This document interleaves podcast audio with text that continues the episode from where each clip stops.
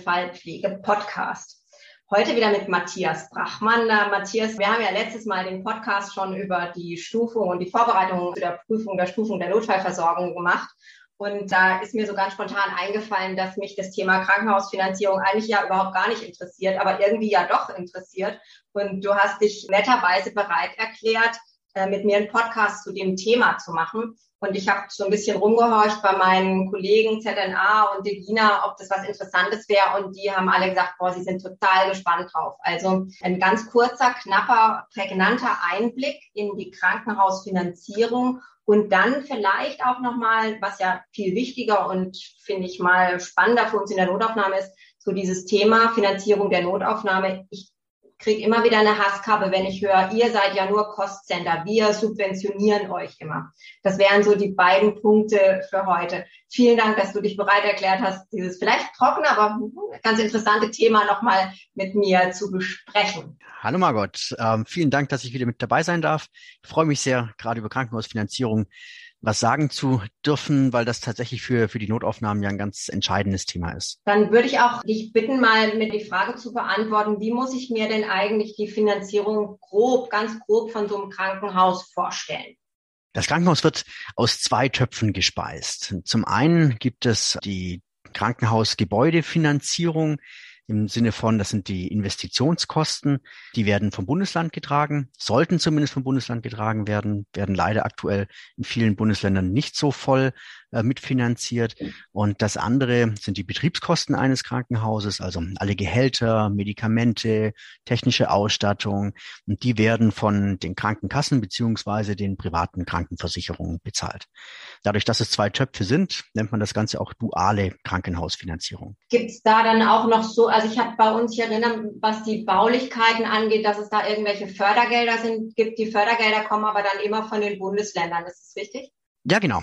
Genau, das sind Fördergelder von den Bundesländern, zumindest bei fast allen Krankenhäusern. Es gibt so ein paar Spezialfälle wie die BG-Kliniken oder auch die Bundeswehrkrankenhäuser. Äh, die werden von den Ländern nicht gefördert, die finanzieren sich selber aus Eigenmitteln. Hm. Und du hast ja gerade gesagt, dass du diese Betriebskosten wie auch die Gehälter, dass die letztendlich über die Erlöse, die ich von den Krankenkassen, also die Abrechnung, die ich bei den Krankenkassen mache, dass die daraus getragen werden. Da kommt bei mir dann sofort irgendwie der Gedanke, ich muss möglichst viel abrechnen und am besten alles abbrechen, damit ich das Geld reinbekomme, um das alles zahlen zu können. Ist das korrekt? Kann man das so einfach sagen? Das kann man tatsächlich so einfach sagen. Also je, je besser ich abrechne, desto mehr Geld habe ich tatsächlich zur Verfügung, um die, die Gehälter und alles andere, was damit zu tun hat, auch, ähm, auch entsprechend abdecken zu können. Wir müssen dabei tatsächlich noch zwei Patientengruppen unterscheiden. Das sind zum einen eben die, die stationären Patienten, die werden über die DRGs ähm, entsprechend erstattet, zuzüglich dann der Pflegepersonalkosten, die auch von den Krankenkassen äh, finanziert werden. Bei den ambulanten Patienten gibt es andere Leistungskataloge, die hinterlegt sind, also der berühmt-berüchtigte EBM, ähm, aber eben auch die GOE, die Gebührenordnung für Ärzte oder auch der AOP-Katalog. Die sind da als, ähm, als Hintergrund und da sind es oftmals Einzelleistungsvergütungen, nennt sich das, wenn also jede einzelne ärztliche, pflegerische Leistung ähm, oder eben auch Medikamente separat vergütet werden. Und insbesondere da ist natürlich die Dokumentation dann ganz besonders wichtig. Oh, das ist ein total interessanter und wichtiger Punkt, den du da ansprichst. Selbst bei mir auch in der Notaufnahme oft erlebt, dass wir oftmals von der Abrechnung gefragt wurden, äh, da ist ja gar nichts geschrieben, habt ihr da gar nichts gemacht? Und es ist ja in der Tat so, wenn da nichts beschrieben ist, dann kann man halt nichts abrechnen, weil es so aussieht, als hätte man nichts gemacht. Ne? Also Dokumentation nehmen wir auf jeden Fall von heute mit. Das A und O in der Notaufnahme. Am besten natürlich digital. Jetzt hast du gerade davon gesprochen, dass wir so ambulante Leistungen abrechnen. Ich habe da so, ein, so, eine Summe im Kopf. Das ist ja sicherlich auch ein bisschen unterschiedlich, dass wir für unsere ambulanten Patienten, die wir abrechnen, so zwischen 30 und 40 Euro pauschal abrechnen können. Wenn ich mir das jetzt vorstelle und gucke, wie viel, wie viel wir hier machen bei diesen Patienten, dann reicht das doch wahrscheinlich gar nicht oder im großen Teil gar nicht für das, was wir hier alles machen. Ich muss es ein bisschen ergänzen. Also das stimmt schon mit den 30 bis 40 Euro im Durchschnitt, aber es ist keine Pauschale, sondern das setzt sich aus Einzelleistungen zusammen. Und äh, da gibt es Patienten, bei denen außer einer körperlichen Untersuchung gar nichts passiert. Für die bekommt man deutlich weniger, dann sind es vielleicht auch mal nur, nur 16 oder 20 Euro. Dann gibt es aber tatsächlich sehr aufwendige Patienten, die eine Echokardiographie beispielsweise kriegen, ähm, aufwendiges Labor, Troponine etc. Dann kommen auch schnell mal 130 oder 160 Euro zusammen. Also es ist schon so, dass je aufwendiger die Versorgung, in der Regel ist dann auch die, dass die Vergütung in der Regel dann auch entsprechend höher ausfällt. Aber im Schnitt sind es 30 bis 40 Euro. Das ist absolut richtig. Und dem stehen im Durchschnitt ähm, Kosten von knapp 125 Euro gegenüber, also Personalkosten, ähm, Medikamente, technische Ausstattung etc. Und äh, das ergibt ein großes Defizit von knapp 100 Euro pro Patient. Und ganz platt gesprochen ähm, wäre es für den Krankenhausträger fast besser, jedem gesetzlich versicherten Patienten in der Notaufnahme, der ambulant behandelt wird, 50 Euro in die Hand zu drücken und zu sagen, er soll woanders hingehen, ähm, als ihn tatsächlich zu behandeln. Das ist natürlich ja, gut, Milchmädchen. Das wollen wir ja natürlich nicht, weil wir haben ja schon auch einen Auftrag und wollen ja unsere Patienten irgendwie so gut wie möglich versorgen. Jetzt hast du gerade noch so angesprochen, dieses Defizit, was da da ist. Das resultiert also daraus, dass wir ja in den Notaufnahmen auch eine extreme Vorhaltung haben. Das heißt, wir haben unter Umständen Zeiten, an denen in einer Stunde nur ein Patient kommt, aber wir sind doch irgendwie mit der ganzen Mannschaft da und der ganze Betrieb des Krankenhauses, Labor und äh, Röntgen und so ist auch da. Resultiert es daraus oder wo kommt dieses Defizit her? Aus zwei Sachen. Das eine absolut richtig, was du gesagt hast, ähm, aus diesem Thema der, der Vorhaltung, dass ich eben beispielsweise nachts nicht so viele Patienten sehen kann wie tagsüber oder nicht so viele Patienten sehe wie tagsüber. Und das ist ja das, äh, die Besonderheit auch einer Notaufnahme, dass sie dann da ist, wenn sie gebraucht wird und man nicht einfach nur bestimmte Öffnungszeiten hat und sich an den Hauptankunftszeiten der Patienten orientiert und, und nur da zur Verfügung steht. Das macht so ein bisschen, ist jetzt äh, etwas hämisch, aber trotzdem der KV-Bereitschaftsdienst, wenn er dann um 23 Uhr seine Pforten schließt. Aber die Notaufnahme ist eben 24 Stunden da. Das andere, der andere Punkt für das Defizit, der ist fast noch wichtiger, ist, dass eben sehr viele Patienten, die in der Notaufnahme gesehen werden, ambulant behandelt werden und dann entsprechend entlassen werden. Und in der Notaufnahme genau diese Sektorengrenze der, der ambulanten zu stationären Behandlung stattfindet. Und ein Großteil der Behandlung ist eben ambulant, spiegelt sich also, der spielt sich im KV-Bereich wieder.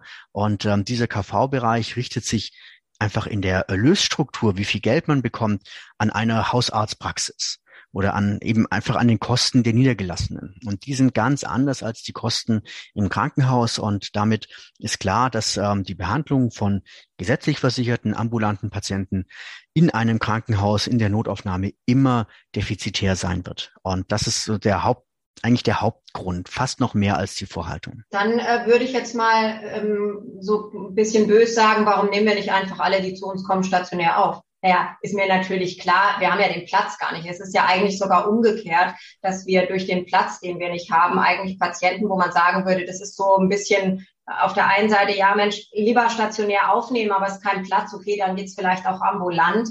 Ähm, und das sind dann Leute, die kommen in zwei Tagen wieder und dann muss man sie vielleicht doch aufnehmen. Also die Idee wäre ja schon, möglichst viele von denen stationär aufzunehmen, oder? Ja, puh, weiß ich nicht. Ähm, gibt es so ein paar Gründe. Also finanziell wäre das natürlich attraktiver, aber es gibt ähm, ein paar Gründe, die dagegen sprechen. Zum einen finden das wahrscheinlich die Patienten auch nicht so lustig, wenn eigentlich eine Behandlung von zwei Stunden ausreichen würde äh, und sie dann irgendwie stationär aufgenommen werden und äh, eine Nacht im Krankenhaus verbringen müssen. Zum anderen gibt es aber natürlich das, das Wirtschaftlichkeitsgebot, ähm, das für die Krankenhäuser auch gilt im gesamten Gesundheitswesen, ambulant vor stationär. Und das werden die, die Krankenkassen immer auch gegenüber den Krankenhäusern durchsetzen. Und somit gibt es quasi das große Thema der, das nennt sich primäre Fehlbelegung, wenn Patienten, die eigentlich ambulant hätten versorgt werden können, stationär aufgenommen wurden und die, die Krankenkasse das eben dann nicht bezahlt. Okay, dann hat man vielleicht doch Leistung erbracht, die man aber nachher nicht vergütet bekommt. Das wäre natürlich auch nicht so richtig schlau. Das leuchtet mir ein.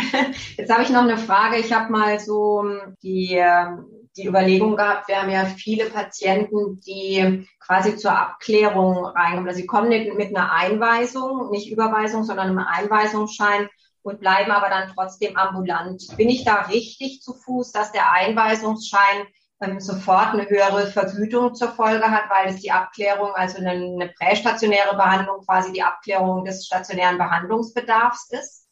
Stimmt es oder bin ich da falsch drauf? Wenn der ambulant bleibt, wird er dann auch nur ambulant abgerechnet oder habe ich eine höhere Vergütung, wenn er mit Einweisung kommt? Das stimmt fast immer. Die Einweisung berechtigt tatsächlich im ersten Schritt zur vorstationären Abrechnung. Jetzt kommt es leider auch da wieder zu einigen Ausnahmen. Ähm, der, der GBA hat festgelegt, was man eigentlich alles tun muss, um überhaupt einen Einweisungsschein ausstellen zu dürfen. Und ähm, da ist drin festgelegt, dass alle Möglichkeiten der ambulanten Behandlung ausgeschöpft sein müssen. Und das ist nicht immer der Fall. Und dann kann die Krankenkasse tatsächlich die Vergütung auch verweigern. Als ein Beispiel, wenn der Hausarzt einen Patienten einweist zum Thromboseausschluss. Dann kann die Krankenkasse sagen, ja, hm, das äh, kann ein Krankenhaus machen, hätte aber auch ein niedergelassener Angiologe machen können beispielsweise. Und ähm, damit wäre eben nicht hätte der Hausarzt nicht alle Möglichkeiten ausgeschöpft und damit ist der Patient fälschlicherweise ins Krankenhaus eingewiesen worden. Also ein Einweisungsschein alleine ist leider ähm, nicht unbedingt ein, ein Freifahrtschein für die vorstationäre Abrechnung. Da gibt es noch ein paar Sonderthemen mit zu berücksichtigen. Das würde ich aber in die Notaufnahme Administration gar nicht so sehr aufnehmen. Das sind so viele Spezialitäten, mit denen sollte sich fast besser dann die Patientenaufnahme oder die Patientenabrechnung beschäftigen. Ja, wenn ich jetzt nochmal speziell in die Notaufnahme gehe, wie, wie finanzieren denn die Häuser die Notaufnahme? Also klar, wir generieren ja eigene Erlöse durch die Abrechnung im ambulanten Sektor, aber eigentlich generieren wir, also ich kann jetzt jedenfalls für Flensburg sprechen, ähm, die Patienten, die bei uns reinkommen, das ist ein super schön gemachtes Päckchen, wenn die auf die Station gehen. Also ganz, ganz viel in der Erstversorgung ist geschehen. Die Diagnose steht, die Erstbehandlung und die ersten Therapien sind eingeleitet. Und wenn man manchmal guckt, dann könnte eigentlich der Patient die ersten beiden Tage auf der Station mal ganz ohne einen Arzt auskommen, so ungefähr, weil man die gesamte Eingangstherapie schon festgelegt hat, also jetzt rein theoretisch. Und gibt es da in den Kliniken Verrechnungen und Anteile an der DRG, die der Notaufnahme zugesprochen werden? Oder wie machen das die Kliniken? Die Häuser lösen das tatsächlich ganz unterschiedlich. Das kommt ja. so ein bisschen auf die Philosophie drauf an, die häufigerweise auch vom Geschäftsführer insgesamt aus oder der Geschäftsführung insgesamt ausgeht. Manchen ist es besonders wichtig, dass, ähm, dass sie im Krankenhaus selber Schwerpunkte setzen können, verteilen können. Das heißt, äh, alle Einnahmen, die das Krankenhaus ähm, in einem Jahr bekommt, werden quasi bildhaft in einen großen Topf geworfen und der, der Geschäftsführer teilt dann zu, wer wie viel von diesem Topf bekommt. Das ähm, tut zum Beispiel den Pädiatrien oft ganz gut, ähm, weil sie in der Regel sie selber nicht tragen können. Es gibt andere Fachbereiche, die, ähm, wenn man so sagen möchte, Profite erwirtschaften, ähm, sei es in der Unfallchirurgie, bei der Endoprothetik oder auch früher insbesondere in der Kardiologie, bei der Elektrophysiologie. Dann kann man das umlenken und ähm, zum Beispiel der Pädiatrie entsprechend Gelder aus den Bereichen zuordnen oder eben auch der, der Notaufnahme. Das ist so eine Variante, so ein bisschen das, ich nenne es mal der, der gutmütige Diktator, der oben drüber sitzt und seine Gelder äh, nach, nach Gutsherrenart ähm, den entsprechenden Bereichen zukommen lässt. Und wenn man der glückliche Empfänger ist, dann ist es was Positives auf jeden Fall, ist aber eben nicht immer unbedingt sachgerecht, äh, wie dann die Gelder verteilt sind.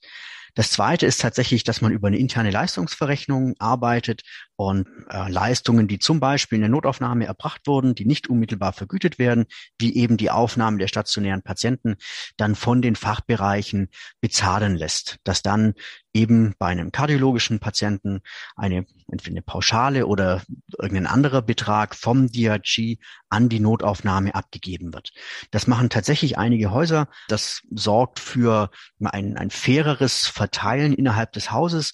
Gleichzeitig bleibt auch das immer eine, äh, ja, ein, ein Macht- oder ein Verhandlungsspiel innerhalb des Hauses, dass dann, wenn der Chefarzt Kardiologie, ich bleibe jetzt einfach mal bei dem Fachbereich als Beispiel, beim Geschäftsführer sitzt und sagt, die Pauschale ist zu hoch für die Notaufnahme, dann wird er dem trotzdem mehr Gehör schenken als der Chefärztin der Notaufnahme, die sagt, die Pauschale ist zu niedrig, weil einfach der der Gesamtumsatz der Kardiologie trotzdem größer ist als der der Notaufnahme. Und das Machtgefüge häufig in Richtung des, ähm, des, des bettenführenden Fachbereiches spricht.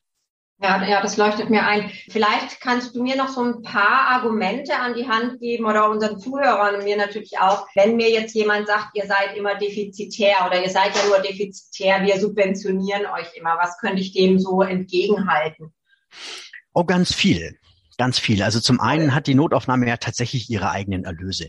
Und die, die sind nicht unbedingt klein. Also eine Notaufnahme mit vielleicht 40, 50.000 Patienten pro Jahr erlöst knapp eine Million Euro allein über die, die, ähm, die ambulanten Patienten, also KV oder auch ähm, Selbstzahler oder Privatpatienten. Dazu kommt ja auch der Anteil der Versorgung an den BG-Patienten die, äh, die ambulant sind, aber trotzdem die Notaufnahme dann ja auch einen, einen großen Anteil an der, an der Versorgung hat kommen vorstationäre Erlöse dazu und gegebenenfalls eben über die Beobachtungsstationen oder Aufnahmestationen auch eigene stationäre Erlöse. Und das ist in der Regel schon insgesamt ein Betrag, der Sie sehen lassen kann, worüber ich einen Großteil der Notaufnahmekosten auch, auch abdecke. Dann gibt es wenn ich an der Notfallstufung teilnehme und ähm, sobald ich eine ZNA habe, sollte ich auch an der Notfallstufung teilnehmen, der auch die Stufenerlöse des GBAs 153.000 für die Basis, 459 für die erweiterte und 688.000 für die, die umfassende Notfallversorgung, bei der man zumindest einen Teil auch der Notaufnahme zuschlüsseln sollte. Und dann kommt eben noch dieser große Effekt dazu, der stationären Aufnahme, die vorzubereiten. Und es gibt viele Fachbereiche, insbesondere in der konservativen Medizin, bei denen 70, 80 Prozent der stationären Fälle über die Notaufnahme kommen und es nur fair wäre, dann eben einen entsprechenden Anteil des Erlöses für diese Patienten auch der ZNA zuzuordnen. Und damit kommt die Notaufnahme in der Regel tatsächlich auf die schwarze Null, in manchen Häusern sogar schon drüber. Fairerweise muss man dazu sagen, dass dann aber auch alle Kosten, die die Notaufnahme hat ähm, oder die Notaufnahme verursacht, auch der ZNA zugeordnet werden. Also insbesondere auch die ärztlichen Personalkosten, ähm, die häufiger in den Fachbereichen gerade bei Rotationsassistenten hängen bleiben, die müssten dann theoretisch auch der, der Notaufnahme zugeordnet werden sind ja eine ganze Menge schon an Argumenten, die du gebracht hast. Da würde es jetzt bei mir so bei uns in der Klinik tatsächlich an der Transparenz der Zahlen irgendwie scheitern. Also ich habe das noch nie gesehen, wie viel wir ambulant einnehmen oder wie viel ambulante Operationen wir gemacht haben und abrechnen können in der Notaufnahme. Das finde ich, also ist, glaube ich, schon ganz schön kompliziert, so als einfache Notaufnahmeleitung so einen tiefen Einblick in diese Finanzierung und die Verrechnung da zu haben. Ne? Ja, tatsächlich. Und äh, selbst bei dem vermeintlich einfachen KV-Erlösen fängt die Schwierigkeit schon an, dass ähm, ich ein Haus habe mit einer Pädiatrie oder einer Gynäkologie, die ihre Notfallversorgung gegebenenfalls auch dezentral stattfinden lassen, werden die Erlöse trotzdem in der KV ähm, im KV-Honorarbescheid zusammengefasst und auch als Gesamtbetrag an das Haus überwiesen. Und die Klinik hat keine Chance, das herauszufiltern und aufzuteilen, wem oder wie viel Prozent jetzt tatsächlich der Pädiatrie zugeordnet werden sollten und wie viel Prozent der Gynäkologie Oft wird dann alles der ZNA zugeordnet. Da ist die Notaufnahme ausnahmsweise mal der, der Gewinner, wobei die Erlöse da natürlich trotzdem nicht, äh, nicht allzu hoch sind. Aber diese Feinheiten in der, in der Zuordnung, in der Verrechnung, das macht das Ganze so, so komplex und, und kompliziert und sehr viele Häuser scheuen einfach diese, diese Transparenz, beziehungsweise da geht es gar nicht so sehr um die Transparenz, aber ja, einfach nur so viel zu investieren, um irgendwie richtig zuzuordnen. Das kostet ja auch intern im Controlling alles Geld und ähm, arbeiten deshalb deutlich gröber in der Zuordnung. Und da ist dann die ZNA, eben weil sie an den stationären Erlösen oft nicht so gut beteiligt ist, dann wieder der in Anführungszeichen Verlierer. Und ähm, das ähm, resultiert dann oft im Vorwurf der, äh, ja, der defizitären ZNA. Ich kann das aber, wenn ich mich jetzt mal so ein bisschen in Geschäftsführungsebene begeben wollen würde, kann ich das eigentlich verstehen, weil letztendlich geht es ja um die Wirtschaftlichkeit des Gesamtgefüges Klinik und klar auch um die einzelnen Teile, aber wenn der Aufwand so hoch ist und das kann ich total nachvollziehen, das alles auszuklabüsern und auseinanderzurechnen, dann zählt am Ende die Wirtschaftlichkeit des Gesamthauses und nicht unbedingt des einzelnen Bereiches. Ne? Das kann ich total nachvollziehen. Eigentlich ja, aber trotzdem ist dann einfach der Vorwurf falsch, der an die Notaufnahmen oft gerichtet ist, dass sie defizitär sind, ähm, weil dann eben der Blick der Geschäftsführung manchmal nicht so differenziert ist dass sie eben diese Erlöse auch entsprechend richtig im Kopf zuordnet. Und das ist eben schon die, sag mal, die, die äh, Denksportaufgabe äh, an alle ähm, Controlling-Mitarbeiterinnen und Mitarbeiter oder an die, ähm, an die Geschäftsführungen, das eben doch zu tun, um zu erkennen, dass die Notaufnahmen nicht defizitär sind und insbesondere eben mit diesem Slogan, dass die ZNA defizitär wäre, nicht so offen im Haus immer wieder das herauszuposaunen, um den, den Druck zu erhöhen, weil es einfach sachlich nicht richtig ist. Ja, und es hat dann ja auf meiner Leitungsebene auch sofort Konsequenzen hinsichtlich der Personalberechnung. Das fand ich jetzt gerade auch super interessant. Also ich habe sehr wenig Pflegepersonal, wenn man mal so an die Begina-Empfehlung ähm, denkt. Und ähm, habe mich vor kurzem dann mit unserem Controller zusammengesetzt und seit wir ähm, unser elektronisches Dokumentationssystem haben, kann ich halt ganz klar nachweisen, wie viele Patientenkontakte wir haben. Und da rechnet er mir halt einfach mal Patienten raus. Und zwar sagt er, naja, die BG-Patienten, das ist ja, ist ja ein Abrechnungsfall, der ist ja da in der BG-Ambulanz. Und aber ihm war gar nicht so klar, dass jeder BG-Patient, der bei uns im Haus irgendwann mal Patient ist, das erste Mal, wo er da ist, eigentlich ein Notaufnahmepatient ist. Ne? Fand ich so ganz spannend oder auch so zu, zu pädiatrischen Patienten war auch sehr interessant. Also man kann da schon äh, wenn man dann mit den Menschen an, die das berechnen, äh, ins Gespräch kommt. Und deswegen fand ich den Podcast jetzt heute auch total klasse, nochmal Argumentationen finden, warum es eben nicht so ist, wie manch einer das sieht, dass wir rein defizitär sind, sondern wir erbringen eben ähm, ganz, ganz viel fürs Haus, mal ganz abgesehen davon, dass ich die Notaufnahme auch als eine Art Portal und Aushängeschild für, für ein Haus sehe. Also ich glaube, wir generieren einfach auch viele Patienten. Wenn es schlecht läuft, genauso schlecht, aber wenn es gut läuft, eben ähm, unter Umständen auch im positiven Sinne. Ne? Absolut richtig. Und das, was du sagst, möchte ich auch nochmal unterstreichen. Diese Transparenz, welcher Patient überhaupt ein Notaufnahmepatient ist. Das ist das A und O der richtigen Zuordnung sowohl der Kosten als auch der Erlöse. Und da haben einige Kliniken noch, noch deutlichen Nachholbedarf. Und das muss aber als, als Grundhausaufgabe erledigt sein. Ich muss wissen, wer sind meine Patienten? Wie identifiziere ich sie auch später? bei der Abrechnung, nach der Abrechnung, dass mir auch entsprechend die Erlöse überhaupt zufließen können. Das ist ein total klasse Schlusswort, Matthias. Vielen, vielen Dank für den Einblick in Krankenhausabrechnung und Notaufnahmeabrechnung. Du hast uns tolle Argumente gebracht. Bleibt mir eigentlich gar nichts weiter zu sagen. Ich habe auch wieder was Neues dazugelernt. Vielen Dank dafür. Und ähm, dann wünsche ich dir noch einen wunderbaren Tag hier in Flensburg. Blauer Himmel. Vielen Dank, liebe Margot, dass ich wieder dabei sein durfte. In Ulm ist es leider heute etwas grau. Mach's gut. Tschüss. Tschüss.